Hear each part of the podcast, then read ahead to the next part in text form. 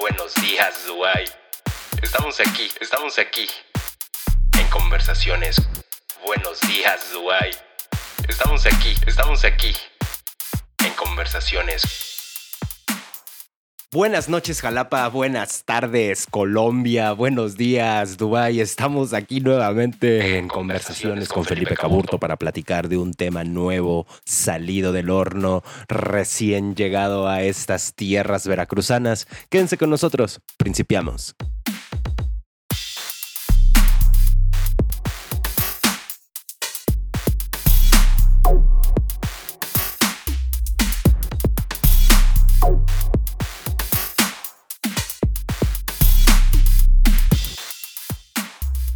Bien, ya estamos de regreso acá en conversaciones y como les decía, vamos a platicar de un tema nuevo que la semana pasada se eh, celebró. Estoy hablando del Día del Actor y de la Actriz, específicamente el 26 de agosto. Y quería yo recordarlo porque pues mi profesión es actor. Yo estudié la licenciatura en actuación en la Facultad de Teatro de la Universidad Veracruzana y ya llevo un rato, ya llevo un rato como egresado, pero pues ya tengo un rato, mucho más rato de estar en las tablas, de estar arriba de los escenarios. Por el momento no he pisado alguno, por el momento no he pisado ni uno, pero pienso, pues pienso otra vez regresar a esa bonita profesión, a ese bonito oficio, porque es muy gratificante y tiene muchas matices, tiene muchos colores y, tonalidades que se pueden, que se pueden mezclar y tú puedes estar conviviendo con cada una de esas tonalidades y matices. Pero por ahora, pues no, no, no me estoy dedicando a ello, no me estoy dedicando a ello, pero lo quiero, lo quiero decir porque tengo muchos compañeros y tengo muchas amistades que están inmiscuidas totalmente en el teatro y en la actuación, porque hablar de teatro es hablar eh, general, ¿no? Podemos hablar de dirección, podemos hablar de dramaturgia, de iluminación, de producción, de gestión, de actuación, podemos hablar de mil y una cosa cuando decimos teatro, pero cuando decimos actuación ya se, se, se cierra más ese paréntesis, se enfoca uno más en, en cierta rama de lo que el teatro es. Entonces quiero pedirles que nos concentremos, pedirles. Quiero, quiero que hablemos un poco de cómo yo me inicié en esta onda del teatro. Fue hace ya ocho años, ya tiene un rato. Exactamente, yo inicié en el 2011. En, ahora que lo pienso, en el 2011 yo inicié la carrera de teatro, de actuación, pero un año atrás empecé a tomar talleres, los talleres libres de la Universidad Veracruzana, talleres de teatro, en la caja. La caja se encuentra en la calle Pérgola, acá en Jalapa, junto a la Facultad de Ingeniería de la UB. Y ahí empecé a tomar clases con Raúl Santamaría, que él fue en realidad mi primer maestro de teatro y la verdad que aprendí mucho con él. Yo no sabía nada de expresión corporal, no sabía nada de técnica de voz ni, ni el manejo del espacio. Y con él aprendí eso, aprendí lo básico y aprendí lo que en un futuro me llevó a, ingresar en la facultad de teatro. Y nada, pues estoy muy agradecido con él. También estuve con, con Raúl Pozos, que también es, es actor. Bueno, Raúl Santamaría y Raúl Pozos, los dos Raúles son actores de la compañía eh, de la Universidad Veracruzana, la Orteuf. Los dos son actores de ahí, de planta, y aprendí con ellos.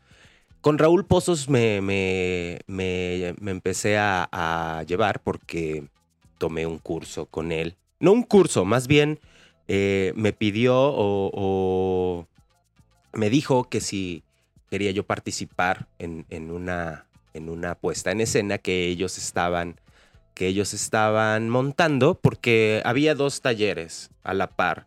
Yo estaba con Raúl Santamaría y había otro que era el de Raúl Pozos. Entonces, pues me, me, dijo que sí quería participar y le dije que sí. Entonces montamos ahí una, una, una obra, una obrita que se llamó Miénteme Más, si no mal no recuerdo, se llamó Miénteme Más y pues estuvimos ahí participando. Ya después de tomar esos talleres, pues se abrió la convocatoria para nuevo ingreso en la Universidad Veracruzana y yo dije, va, va, creo que esto es lo que me late, creo que esto es lo que quiero eh, hacer, quiero estudiar y presenté el examen de admisión. Para esto dan unos, unos requisitos, te dan una, una, una serie de esos requisitos para que tú los prepares.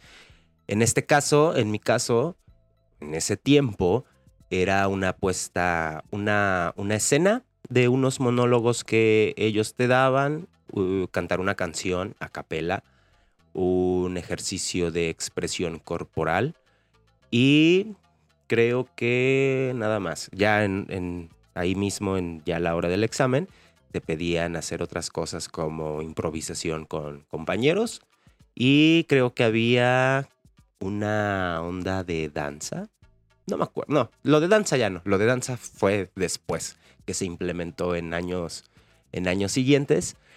Pero bueno, yo apliqué para ese examen y, y yo la verdad que me sentía muy nervioso en ese momento, pero algo dentro de mí me decía que pues iba yo a quedar, ¿no? Y, y, así fue. Empecé a, estudiar en el 2011, como les digo, la, la carrera ya profesional en actuación, porque también puedes inscribirte en dramaturgia, en actuación y creo que en dirección. Son esos tres perfiles los que ahí, los que ahí se desarrollan. Pero bueno, yo empecé a estudiar actuación, empecé con, con mis materias, empecé con, con pues a, ir a, las clases y afortunadamente yo con, con, con algunas personas que estábamos en los talleres, pues también presentaron y, quedamos, dos de ellos quedamos y, este, y pues empezamos a hacer amistades ahí dentro de la facultad. Y pues conocimos a una chica, o conocí a una chica que se llama Isabel Quiroz, la cual es dramaturga y la cual es muy buena dramaturga. Es una, una, una chica que escribe eh, teatro, obras eh, dramáticas, las escribe muy bien y, y pues ella ha ganado varios premios. Actualmente y con ella empezamos a trabajar. El primer trabajo que hicimos con ella creo que fue un examen de dirección 3. Es una materia.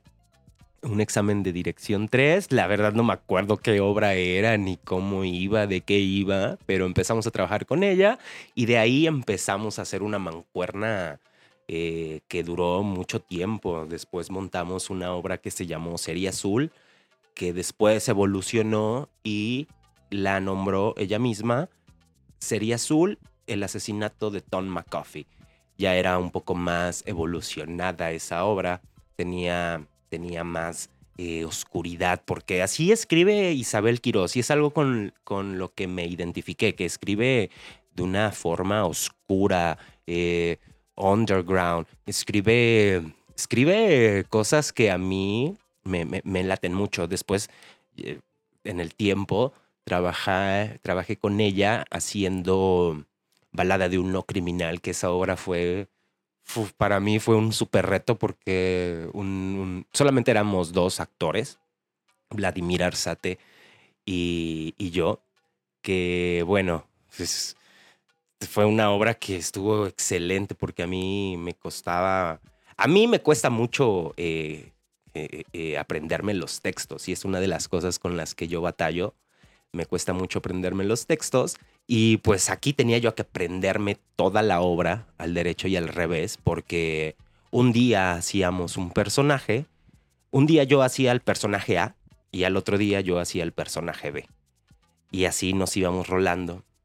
Y aparte de eso, pues dentro de la misma obra, un actor, por ejemplo, el que hacía el personaje A, hacía también personaje eh, a uno, a dos, a tres. Dentro de ese mismo personaje, ese mismo personaje, eh, había una, un metapersonaje, tenía varios metapersonajes que él hacía, que el personaje interpretaba, ¿no? Entonces fue una obra que, que, me, que me costó mucho, pero me gustó mucho y me llenó de, satisfacción. les digo, con, con Vladimir Arzate, que con Vladimir eh, también trabajamos, trabajamos, él fue otro compañero que conocí ahí en la facultad y que trabajamos independientemente con, con el grupo de teatro ese perro está enroscado, que ha sido uno de mis mejores procesos en mi carrera de, como actor. Ese perro está enroscado, ha sido uno de mis procesos más, más bonitos, más lindos, más inspiradores y que me han llenado de muchísima paz y me han llenado de muchísima, de muchísimo amor, pero también me llenaron de muchísima eh, eh, como conflicto, conflicto interno, porque pues yo ya tenía otras ideas dentro de mi mente sobre, sobre la actuación que empezaron a, no coincidir. Pero bueno, eso no, no, creo que a todo mundo nos ha pasado, ¿no? Y se habló y en ese momento pues ya empezamos a, platicarlo, ¿no? Pero montamos varias, varias cosas. Por ejemplo, también montamos un nombre, un nombre que la escribió y la dirigió Vladimir. Eh, es, una, es una crítica a la sociedad moderna. Y, bueno, fue, fue una, es una obra que, que, es muy pesada en el sentido que es que critica, critica con fuerza a la sociedad. Después se montaron eh, los trabajadores modernos. Este también eh, el perro enroscado critica a la sociedad y da su punto de vista y da su punto de opinión sobre lo que ve en la sociedad. Entonces, es muy padre, está muy padre. Si pueden, si andan por acá por Jalapa y, tienen la oportunidad de ir a, ver una obra de ese perro está enroscado, vayan. Es un grupo muy chingón, es un grupo muy chingón. Y este, bueno, con él trabajé, con ellos trabajé. Este, y también una de las cosas que yo empecé a, disfrutar dentro de la actuación fue trabajar con los alumnos eh, hoy ya egresados de la escuela Luis Buñuel de cine, que está pegadita a la facultad de teatro. Empecé a trabajar con ellos porque Tania Selene, Tania Selene Russo, así está en Instagram, búsquenla ella me empezó a llamar para, para participar en unos cortometrajes. El primero en el que trabajé con ellos fue un, en el resultado de un diplomado que ellos hicieron y que, pues, eso, el resultado iba a ser un, un cortometraje que era, estaba muy, muy, muy bueno.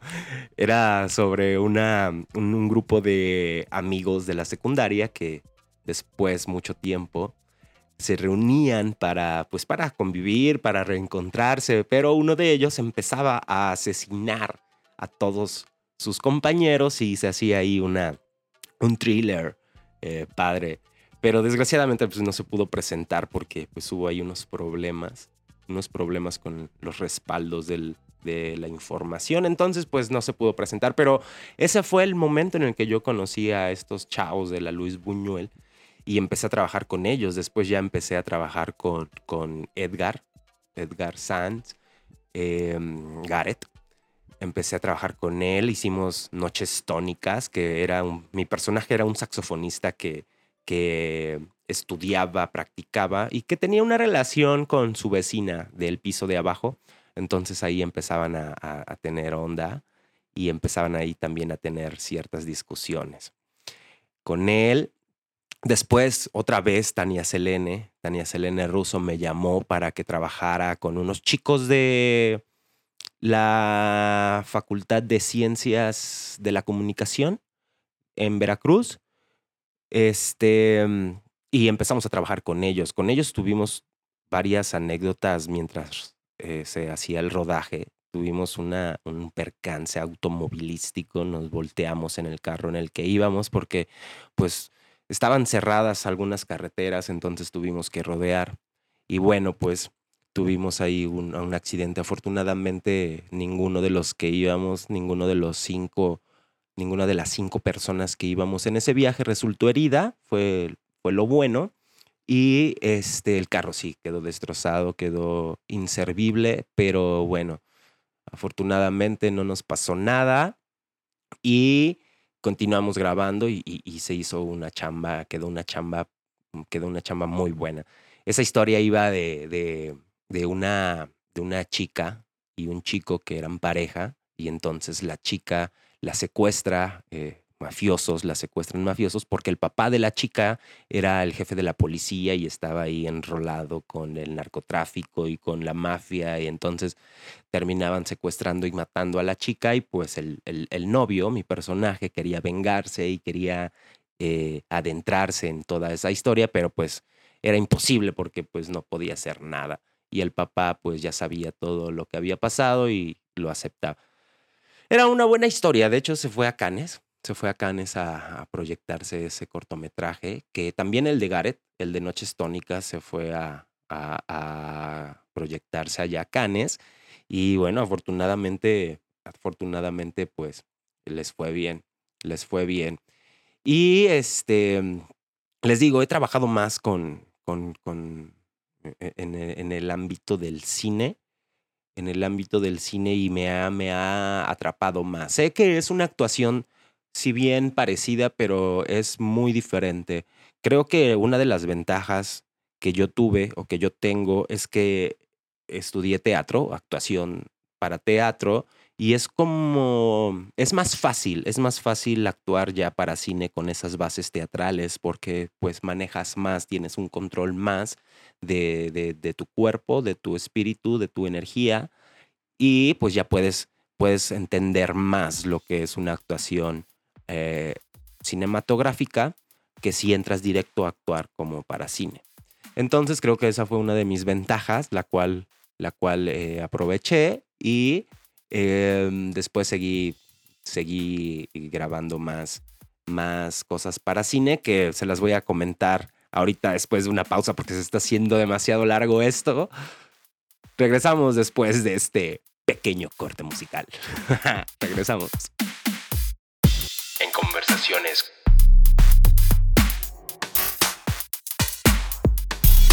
En conversaciones. Buenos días, Dubai. Bien, ya estamos de regreso acá en conversaciones y les contaba que también estuve trabajando un par de veces con, con personas dentro del ámbito cinematográfico y una de ellas fue con Neto Arenas, Ernesto Arenas. Con él trabajamos en un proyecto que se llamó El Pescador y fue para su titulación de ahí de la escuela de la Luis Buñuel.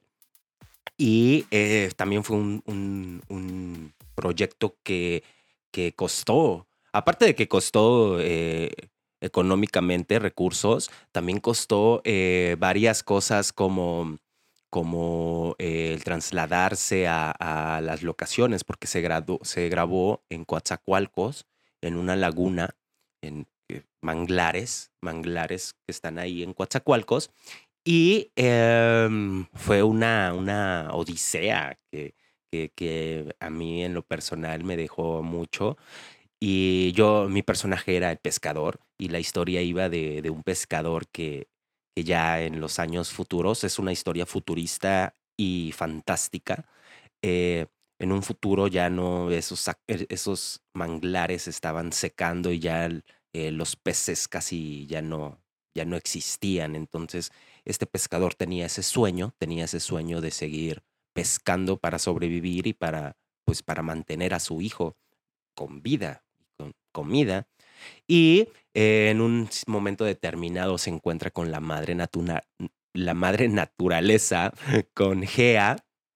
Y este, pues ya, y le dice, oye, pues asparo, ¿no? Este, ¿no ves que ya se está secando el, el lago y necesito comer? Mi hijo también necesita comer, ¿qué onda? Ayúdanos.